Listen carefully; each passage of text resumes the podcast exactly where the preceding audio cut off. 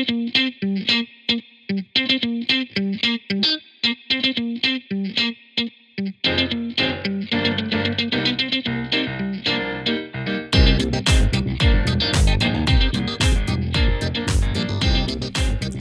tal amigos? Es un gusto de nuevo conectarnos, unirnos en esto que es Reinvéntate con Judith Martínez Adri. Estoy feliz de que te hayas dado el tiempo de escucharte, de escucharnos más bien y de recibir este gran regalo que hoy te tenemos preparado. Ha sido una, eh, un tiempo bastante emocionante porque bueno, me he emocionado contigo, he llorado con tus mensajes, he crecido con tus mensajes. Gracias por todo lo que me cuentas que, que, te trae este podcast. También agradezco tus críticas y muchos de ustedes me han pedido que, que le pula un poquito el audio, que le suba el volumen. Te cuento que este es un podcast orgánico, que la calidad de este podcast es el contenido que te enriquece tu alma. Y en su momento, obviamente, cuando se pueda, pues iremos puliendo todas esas cuestiones técnicas. Pero por el momento te agradezco porque estás a punto de recibir un gran regalo. Como el gran regalo que acabo de recibir de mi querida Roxana Lingán, quien desde Perú llegó a Atlanta cargada de muchas cosas, en especial cargada de experiencias que hoy nos va a contar.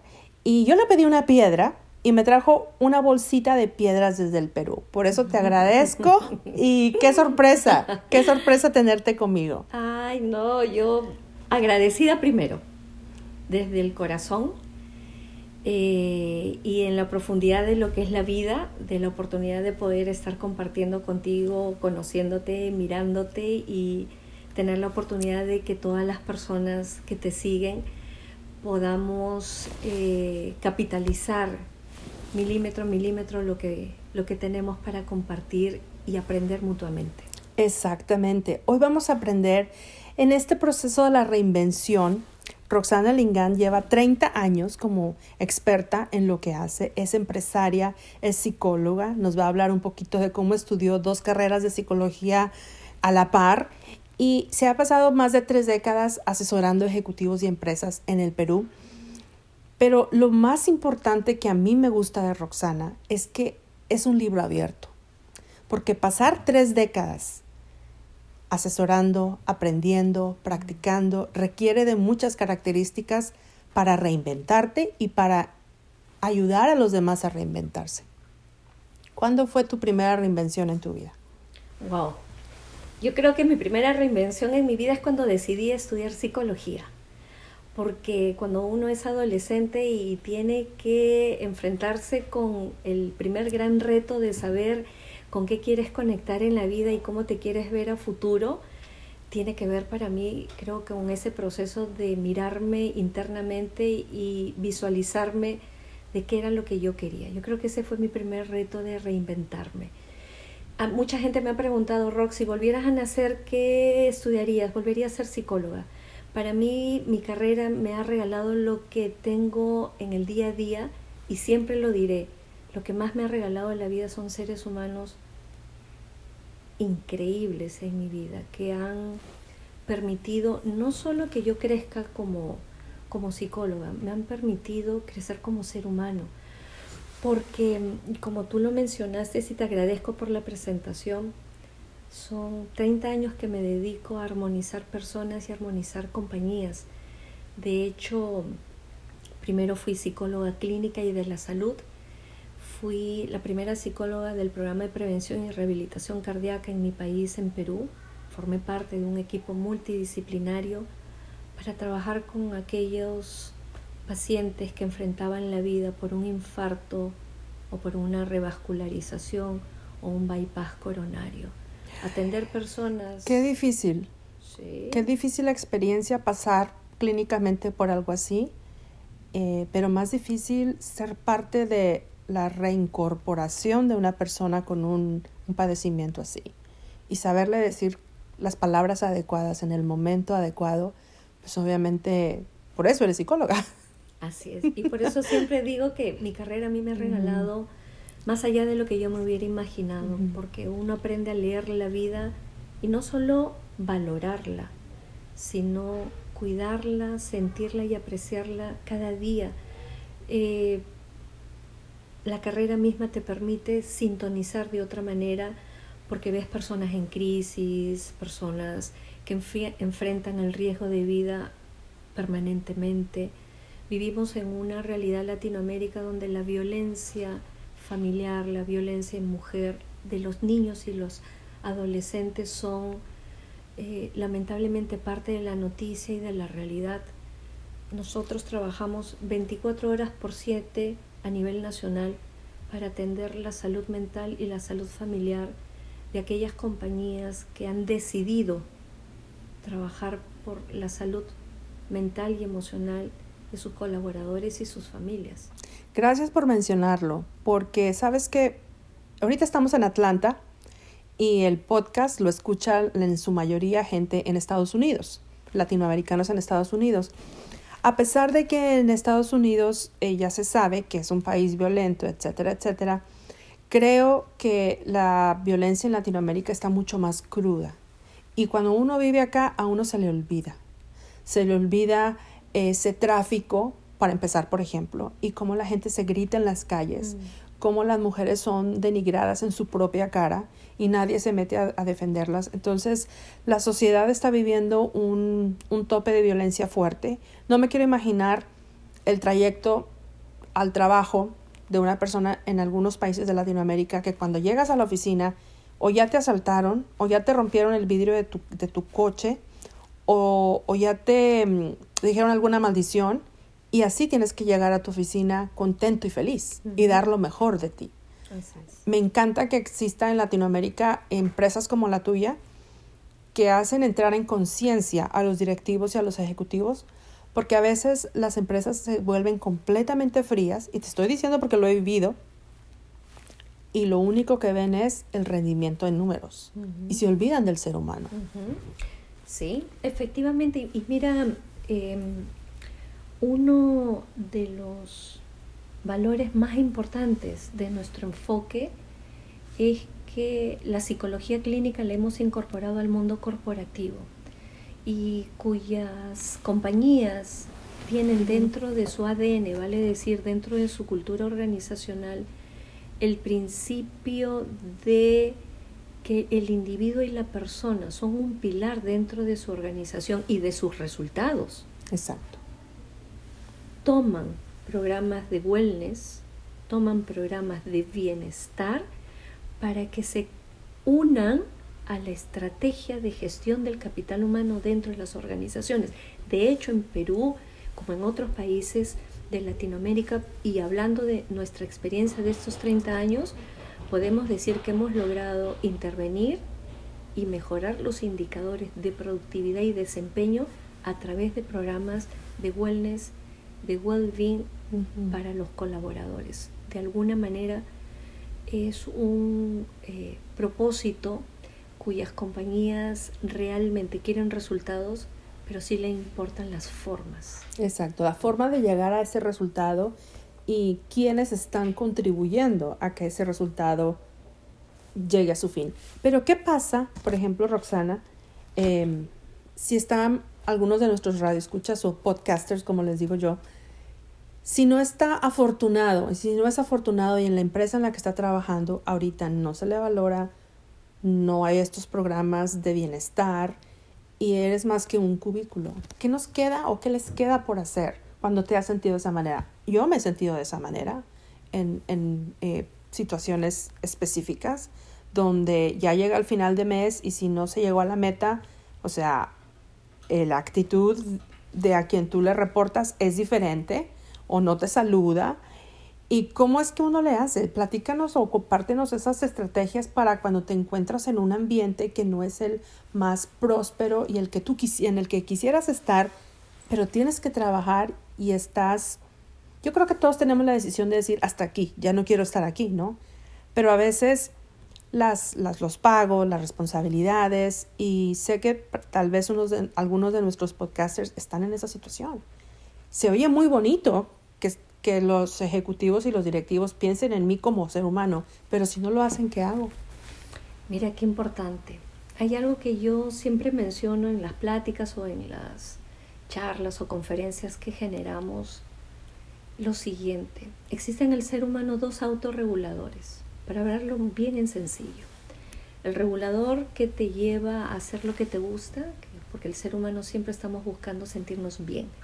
Esa es la búsqueda del placer para sentirnos bien. Pero de manera antagónica y proporcional a ello, el ser humano no gusta ni disfruta ni del dolor ni de aquello que nos hace sentir mal. Si trabajamos bien ese principio y nos damos cuenta que la vida, más allá de lo que confluye externamente, hay algo que se llama el desarrollo intrínseco de cada uno de nosotros para, primero, entender qué es lo que realmente queremos y cómo queremos y en qué queremos sintonizar. De hecho, van a haber situaciones en la vida que no van a ser gratas ni los jefes, ni los compañeros, ni el área de trabajo y probablemente hasta el espacio donde nos toque trabajar.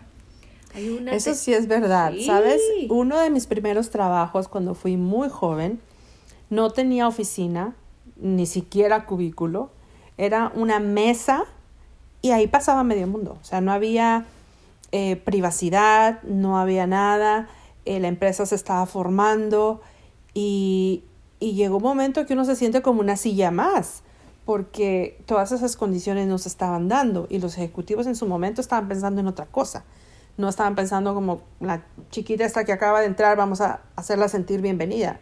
eso era yo creo que lo último que estaban pensando. Pero era ese deseo por ser parte de, una, de, un, de un proyecto grande que dices, bueno, me aguanto, total, no pasa nada. No duró mucho, pero, pero eso me tocó vivir y, y fue una experiencia interesante también. Claro, hay que entender que el entorno y las compañías no siempre van a brindarnos toda la expectativa de condiciones de trabajo. Dos, de calidad de vida laboral, tres, y de oportunidades para poder desarrollarnos. De hecho, hay curva de aprendizaje en el ciclo de vida del desarrollo profesional y todos vamos a tener que, en el camino de la vida, lo que yo le llamo en el kilometraje que nos toca vivir, eh, qué etapa nos va a ir entregando aprendizajes para saber cómo lidiamos o cómo nos manejamos frente a los problemas y a las dificultades. De hecho, si yo me pongo en el otro lado de la orilla, lo que más voy a tener que hacer es enfrentar las dificultades. Pero yo siempre digo lo siguiente, Judith, el problema para mí no es el problema, sino qué nos está diciendo y qué nos está entregando el problema. Más allá de un ambiente o de un espacio, es que probablemente tenemos uno, que elevar nuestra capacidad de adaptabilidad, porque un jefe probablemente nos moviliza más nuestra intranquilidad, será porque probablemente nos está invitando a tener que trabajar sobre cómo nos manejamos frente a la autoridad misma propiamente dicha. Entonces, las dificultades yo las llamo organizacional y empresarialmente hablando como grandes módulos como de una universidad que te van dando peldaños para ir aprendiendo de manera programática, si vale el término, para que vayamos elevando nuestras destrezas y o competencias laboralmente, hablando. Ejemplo, hay seres humanos que nos volvemos más resilientes, lo que nos incomodaba al inicio de nuestra vida profesional, probablemente ya por otro tipo de aprendizajes, nuestro tono emocional lo hemos podido modular porque entendemos que finalmente no vamos a poder acomodar lo que nos genera disconfort. Entonces ahí hay un principio y eso lo digo para todos los, los podcasters que nos siguen y te siguen de manera importante, es que primero hay que conectar con lo que yo realmente le quiero entregar importancia a mi alrededor. ¿Te parece eh, que es bueno hacer un ejercicio práctico? Sí, totalmente. Por ejemplo, escribir. Jerarquizar. Jerarquizar. ¿Cuáles, cuáles, ¿Cuáles son mis objetivos aquí a, en un año en esta empresa? ¿A dónde quiero llegar? Realmente y escribirlo y, y pegártelo aquí en la frente todos los días, porque todos tenemos esos días que, ah, aquí voy otra vez, ¿no? eh, recordar, recordar cuál es el objetivo a donde quiero llegar. Me llama mucho la atención cuando dices que cada cosa te va entrenando y te va, te va moldeando y cada experiencia realmente, si no aprendemos de la experiencia, te va a volver a pasar. Yo soy creyente de, de esa. Pero eh, a mí me tocó, por ejemplo, como te compartía y lo he compartido en otros podcasts, cuando tuve mi empresa y era demasiado joven, demasiado joven, creo que, bueno, se dio porque se tuvo que dar. Y fueron 12 años que fue totalmente una universidad. Que yo le digo a mi, a mi esposo, que era mi socio, los cuatro años de la universidad, yo no creo que me han servido de tanto como me sirvió el diario vivir en esa empresa. Aprendes a ser jefe, aprendes a no ser jefe, aprendes a integrarte con el equipo, aprendes, si, se, si algo se descompuso, súbete las mangas y te toca hacerlo, ¿no? Eh, aprendes a, a la resiliencia y aprendes, como tú dices, a dejar ciertas niñerías, porque eso son niñerías, a un lado. Y aprendes a ver lo que está escondido dentro de ti que todavía esperaba que la situación permita que aflore lo que aún el ser humano no ha sido capaz de. Yo les voy a contar una experiencia que me viene. Yo atendía a un colaborador de uno de los bancos más importantes del país y me decía, Roxana, no entiendo por qué mi jefe me pidió que yo hiciera la presentación que a él le tocaba. Me tuve que preparar noches y pensaba que iba a pasar el mayor ridículo frente a un comité de gerencia del banco. Este colaborador llega a nosotros porque el banco lo promociona, porque a través de esa presentación que hace, encuentran que el potencial que él tenía era mucho más alto de lo que tan solo él había mirado y le dieron la oportunidad de tener un nivel de encargatura y o responsabilidad más alto y por eso le pidieron que vaya para que nosotros lo acompañáramos a asentar su proceso de seguridad para la nueva misión y la nueva responsabilidad dentro de la compañía. Si él no hubiera sido expuesto a un nivel de exigencia más allá de lo que él conocía, eso que está en lo escondido, en el iceberg, lo que está debajo, no hubiera aflorado. Y permíteme acuñar lo siguiente. En el modelo de gestión por competencias de capital humano, se dice que una competencia se va a desarrollar bajo el siguiente principio. Se va a desarrollar cuando llegas al lugar, en el momento y con el jefe que permita que se desarrolle y aflore lo que potencialmente tienes tú por descubrirte. Definitivo, estoy totalmente de acuerdo contigo y fíjate qué importante es el jefe para quien estés trabajando.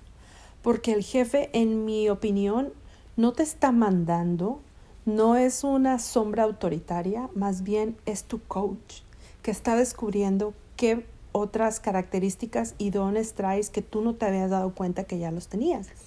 A mí me pasó exactamente cuando cierro mi negocio, que era un periódico y una casa de producciones, me llaman de Telemundo y me dice la dueña, quiero que presentes noticias. Le digo, bueno, pero yo no lo he hecho. Yo he hecho proyectos de televisión, pero jamás me he sentado de, enfrente de un escritorio. Me dice, pero que tú tienes la madera para eso y más. Y cuando te lo dice alguien que es ajeno a ti, te lo crees más. Y en ese momento dije, pues yo creo que ella tiene razón. Mm. Ah, le hablo a mi familia, lo consulto con mis padres porque era una decisión difícil, tenía niños pequeños y demás. Y me dice mi papá, esa es la mujer para la que necesitas, no me dijo trabajar, me dijo, esa es la mujer con la que necesitas unirte, porque te está empoderando.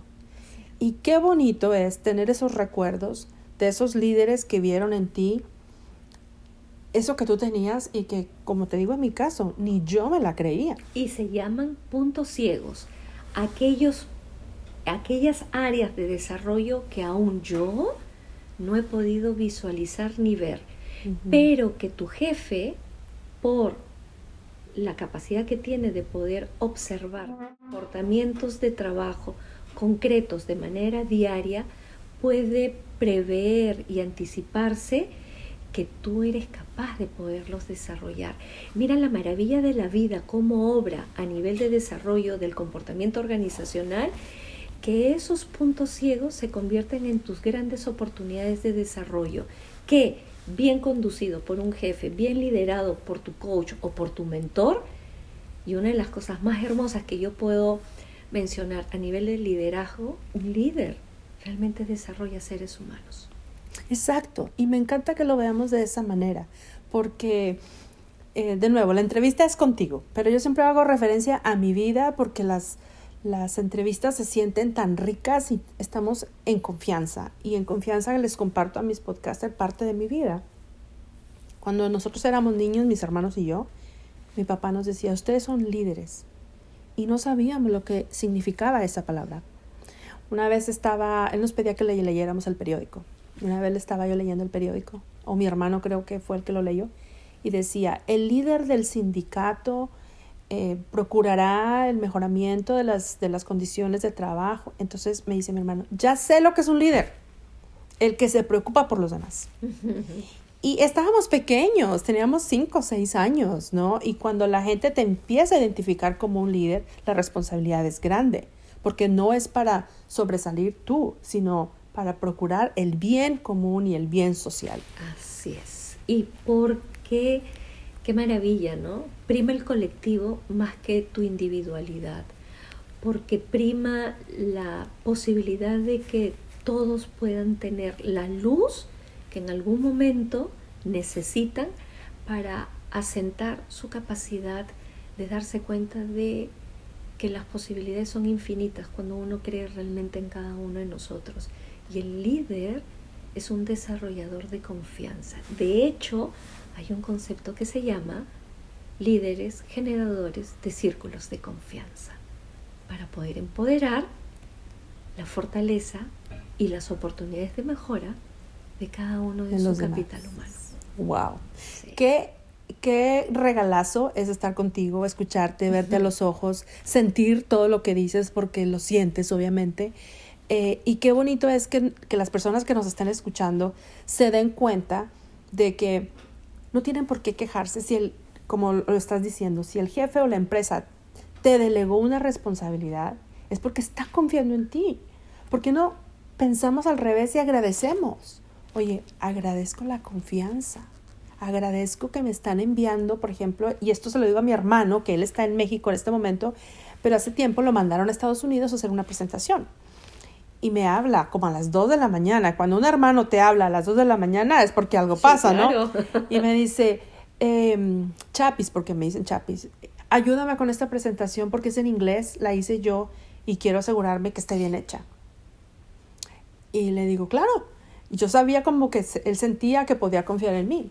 Se la edité, se la mandé, le fue súper bien, pero regresó de, de Estados Unidos a México yo creo que no cabía en el avión de, de, su, de su confianza, de ese confidence, de esa seguridad en sí mismo que, uff, lo logré. I got it. Sí, exacto, sudaste, temblaste, no dormiste, pero qué bonito es como que sentirse del otro lado de la meta, ¿no? Que, ¿sabes qué? Ya pasó y no pasó nada. Y me reinventé. Y ahora voy a dar presentaciones y ahora voy a hablar en público. ¿Cómo fue contigo, por ejemplo, ese descubrimiento de que de que tú eras un líder innato. Muy bueno, wow. Eso es algo muy bonito, ¿no? De hecho, en mi vida universitaria em, yo creo que lo fui descubriendo. Mis amigos querían estudiar conmigo, hacíamos muchas reuniones de estudio, de madrugada, nos preparábamos para salir exitosos en la vida universitaria.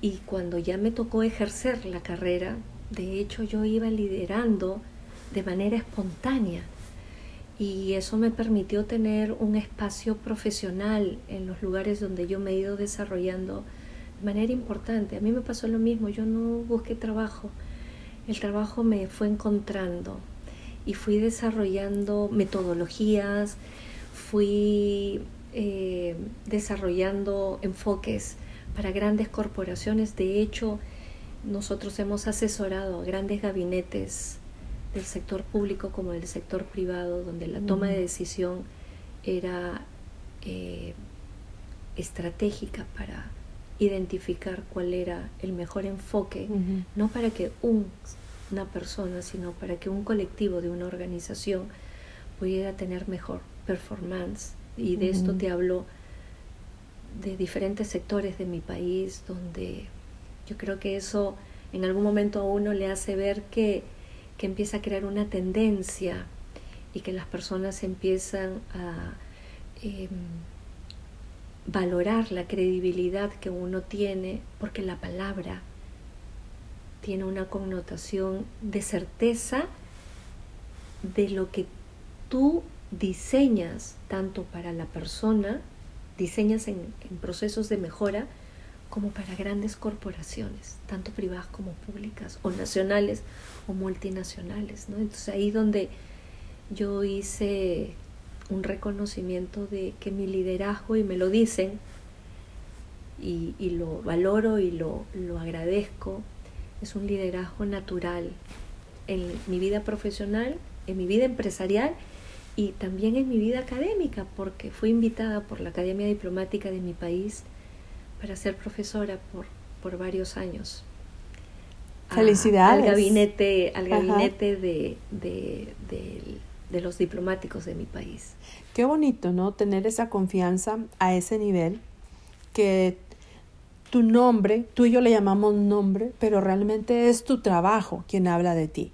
Toda esta trayectoria de 30 años ha estado consolidada por, por los mismos valores que tú tienes, que estoy viendo eh, Talent Consulting, que es la empresa que tú has formado, y me llama mucho la atención estos valores de tu empresa, que se los voy a contar, que son la ética, la confidencialidad. Qué pena porque te iba a preguntar, danos un ejemplo de una situación que puedas compartir de algún cliente, pero no se puede. El compromiso, el respeto y el profesionalismo. Se dice fácil, pero mantener tres décadas con estos valores, estoy segura que te has tenido que enfrentar a muchas cosas y estoy segura que te has tenido que reinventar. Cuéntanos hasta donde se pueda una experiencia donde se vio comprometido algunos de esos valores y tuviste que decir no. Sí, claro. Y el primero que me viene a la mente es a mi padre, ¿no? Mi papá siempre lo he mencionado, un hombre maravilloso. Tres hermanos somos nosotros, o tres hijos. Mi padre tiene 86 años y lo que más nos inculcó él con mi mamá es la verdad por delante yo vengo de un núcleo familiar muy nutritivo, eh, con, mucho, con mucho amor, pero mi padre ha sido militar, por ende, con mucha disciplina. Y a sus hijas, como a mi hermano, pues somos tres, siempre nos condujo de la misma forma. Eh, y yo aprendí a valorar algo. Mi padre llegó a ser una, eh, tuvo a cargo una responsabilidad muy grande eh, para el arma militar donde él trabajó y yo me vi expuesta a una manipulación ya probablemente hace como 15 años atrás donde una autoridad muy grande intentó influenciar para que pudiéramos cambiar los resultados de un informe de una persona que por encargo del mundo político necesitaban que esta persona sea parte de un organismo del sector. Y recuerdo mucho que esta persona influyente me pidió que hiciera lo que el ministro esperaba.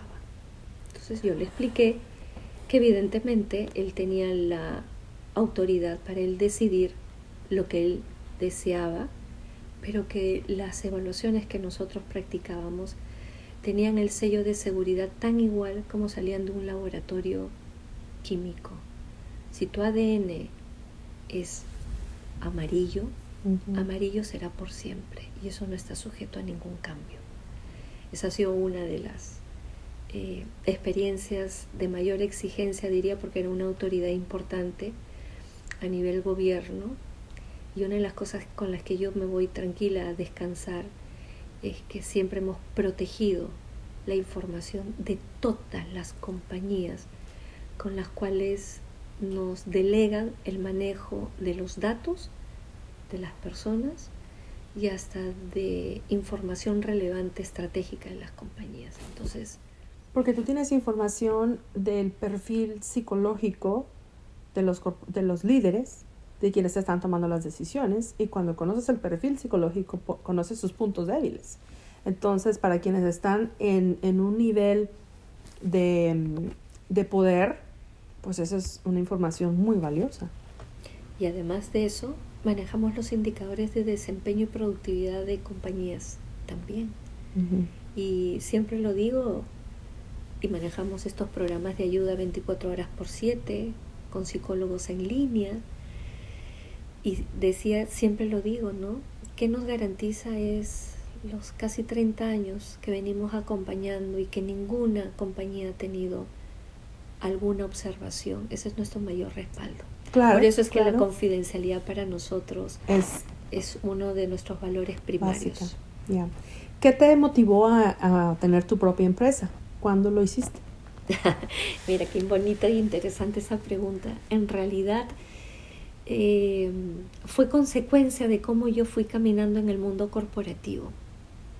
Ya yo manejaba un gran respaldo de organizaciones tanto privadas como públicas y eh, ganábamos muchas licitaciones em, y nos pedían y nos solicitaban diseñar metodologías, acompañar, desarrollar, empoderar. Acompañamos organizaciones que venían de otros países también para implementar modelos de gestión de capital humano unido a temas de bienestar. Entonces llegó un momento que dije, bueno, llegó la hora. Ya eh, habíamos crecido en número de personas y mis propios clientes me decían, Rox, te queremos como empresa. Y entonces yo salgo como tal en consulting con una cartera de clientes que Roxana Lingán ya había eh, tenido en el mercado corporativo, atendiendo a las principales compañías de seguro, el banco más importante del país y de diferentes sectores. Felicidades. Gracias. Te veo y, veo ese, ese, brillo en tus ojos de satisfacción, mm. obviamente de, de alegría, de tener eso que dices, creé todo esto, he, traído mucho beneficio a las empresas y sobre todo a los colaboradores de las empresas, o sea, el, capital humano. no te veo haciendo otra cosa más que esto porque siento que es lo que sientes, ¿no? Y te felicito. Gracias. Tú sabes que eh, probablemente algunos de nuestros podcasters estén en esa disyuntiva. ¿Qué hago? ¿Sigo trabajando con esta empresa o hago lo mío? ¿Qué consejo le das a esas personas que nos están escuchando que se quieren reinventar y se quieren lanzar a tener su propia empresa? Hay algo mm, que probablemente no está en, en la literatura como tal, literatura técnica, pero sí está en los libros de desarrollo humano. Cuando yo percibo cuando yo siento, cuando yo intuyo que mi momento tiene que cambiar, cuando hay algo más allá de que me está hablando, es porque tú estás empezando a entrar a un proceso de renovación propio, natural, y tu propio ser te está empezando a decir, confía en ti, llegó el momento y lo único que tienes que hacer es tener a las personas adecuadas a tu lado, enfocarte bien cómo quieres manejar tu proceso de reencontrarte y de reinventarte y no querer hacer lo que todo el mundo hace, sino encontrar la valía que te hace diferente, porque eso es lo único que te va a acompañar para que realmente la gente aprecie y valore que en ti hay ese valor diferente y que por eso quieran estar contigo. No para repetir lo que el resto hace, sino yo le llamo eso darle tu propio sello.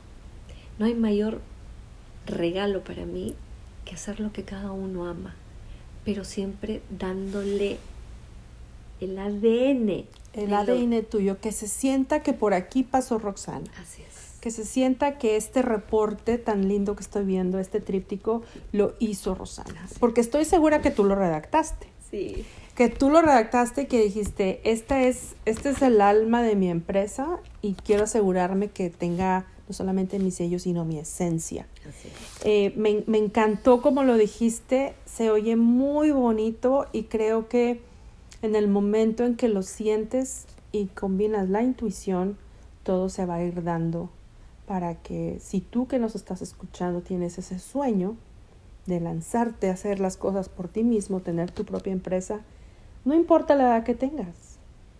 Yo empecé cuando tenía 26 Ujú. y para yo misma me sentía muy joven, pero se dio. Las, los planes cambiaron en mi vida y estoy lista para lo que venga cuando tenga que venir. Pero quiero agradecerte mucho por tu tiempo, por tu sabiduría, por compartir todo esto que sale de tu alma, porque sí lo siento. Y a todos mis invitados siempre les doy algo muy especial, que es una llave. Y te hago entrega de esta llave con mucho cariño, porque estoy segura que en un momento de tu vida tuviste que abrir muchas puertas con una llave muy especial, que en tu caso es la llave de la honestidad y la llave de la verdad, como dijo tu papá. Entonces te hago entrega de esta llave simbólica para que la sigas usando Oh, y se te abran muchas más puertas. Gracias. De verdad, eh, es un momento especial estar acá contigo Gracias. y todas las personas que, que te siguen y que nos escuchan. Mira, tú mencionabas cuál es la mejor edad. De repente no es cuando uno es muy joven, o de repente sí. Yo recibo muchas personas de 50, 55 años con un conocimiento que está listo para entregarlo al mundo. Y solo hay que tener ese acting out, ese impulso interno y finalmente creértela. No Exactamente. esperes que el resto, el resto la crea. Créetela Ujú. tú, porque desde el momento que la vida nos ha permitido estar acá, te ha permitido ser lo que tú quieres ser. No hay más que eso. Y para Exactamente. eso, la vida va a confluir para que conecte con lo que uno quiere y encantada en lo que yo pueda aportar en todos los tips y recomendaciones para las todas las personas ¿Dónde que te podemos encontrar? Compártenos Bueno, tus redes sociales. Sí, ¿Dónde te encontramos? Roxana Lingán en, por LinkedIn, Ujú. por Facebook, ponen Roxana Lingán. Eh, tengo mi propia página web también, ah, www.roxanalingán.com. Ahí van a ver parte de nuestras publicaciones y compartir con ustedes todo lo que vamos creciendo, porque trabajamos en investigación también de las personas a nivel de salud mental, el mundo corporativo y los que me quieran contactar, pues les dejo mi número. Por favor, claro, es estaría súper bien. El código de Perú es más Ujú. 51 Más 51, ¿ok? y 978 Ajá, 471 ok. 077. Perfecto. Si quieres escuchar el número de nuevo, solamente le haces replay aquí al podcast y ahí tendrás eh, la llave directa para hablar con Roxana. Visítala a sus redes, síguela. Eh, quiero, quiero hacerte una pregunta antes de terminar el podcast. Eh, cuéntanos qué significa para los peruanos el chimpún callao. para la gente que no sabe y que uno lo escucha por todas partes. Ay, qué, es eso? Chimpún Calla- Bueno, es que Lima cuadra, a ver, Lima es la ciudad de Lima propiamente dicha y tenemos una provincia constitucional que está al lado de Lima, lo que le llamamos Lima cuadrado, que es la provincia del Callao. Y. Callao es otra provincia dentro de nuestro Lima y bueno, ellos son llamados los chalacos y como chalacos tienen su propia identidad, su cultura y Chimpún Callao habla de eso, del fútbol, de la idiosincrasia y la cultura de, de los que son de- del Callao. Entonces, Ok. de, de eso se trata. Porque no falta con cuan- Las cuando estás canciones. de las canciones, en, en Y un, he en un Así es, concierto, en, un juego de, fútbol, uno lo escucha mucho y, y, y uno se da cuenta que lo dicen desde el alma, ¿no? Así de es. corazón, así que chimpu callao para todos los que nos están todo el- escuchando. fútbol y los futbolistas del Callao y todo lo que viene Qué de nuestro rico. lindo país. Gracias por ese brevario cultural para los que no son peruanos o que no sabíamos qué es lo que significa. Te agradezco en el alma que hayas compartido toda tu mm. sabiduría, eh, tu tiempo, obviamente todos tus consejos. Me dan ganas de volver a escuchar el podcast como 10 veces porque le atinaste a cierto, ciertas palabras y no solamente palabras, sino actitudes que creo que tocaron ciertos puntos importantes en mi vida. Así que gracias a ti y gracias a todos ustedes. ¿Cómo te despides? Ah, primero agradecimiento total a la vida, agradecimiento a ti por este momento y este espacio, agradecimiento a cada persona que siente en este momento que está conectando con cada uno de ustedes y los invito a que cierren sus ojitos y que puedan poner y cruzar sus manos a nivel del corazón y que puedan sentir que más allá de las circunstancias y más allá de lo que ocurre alrededor de uno, el principio y el agradecimiento de ser y estar con uno mismo no tiene ningún, ninguna distracción. Entonces sentir los latidos no solo del corazón, sino del alma, nos van a empoderar a ir más allá de lo que cada uno aún ha visto. Así que a crecer chicos, a seguir creciendo. Lo más hermoso es el poder seguir disfrutando de lo que la vida nos entrega.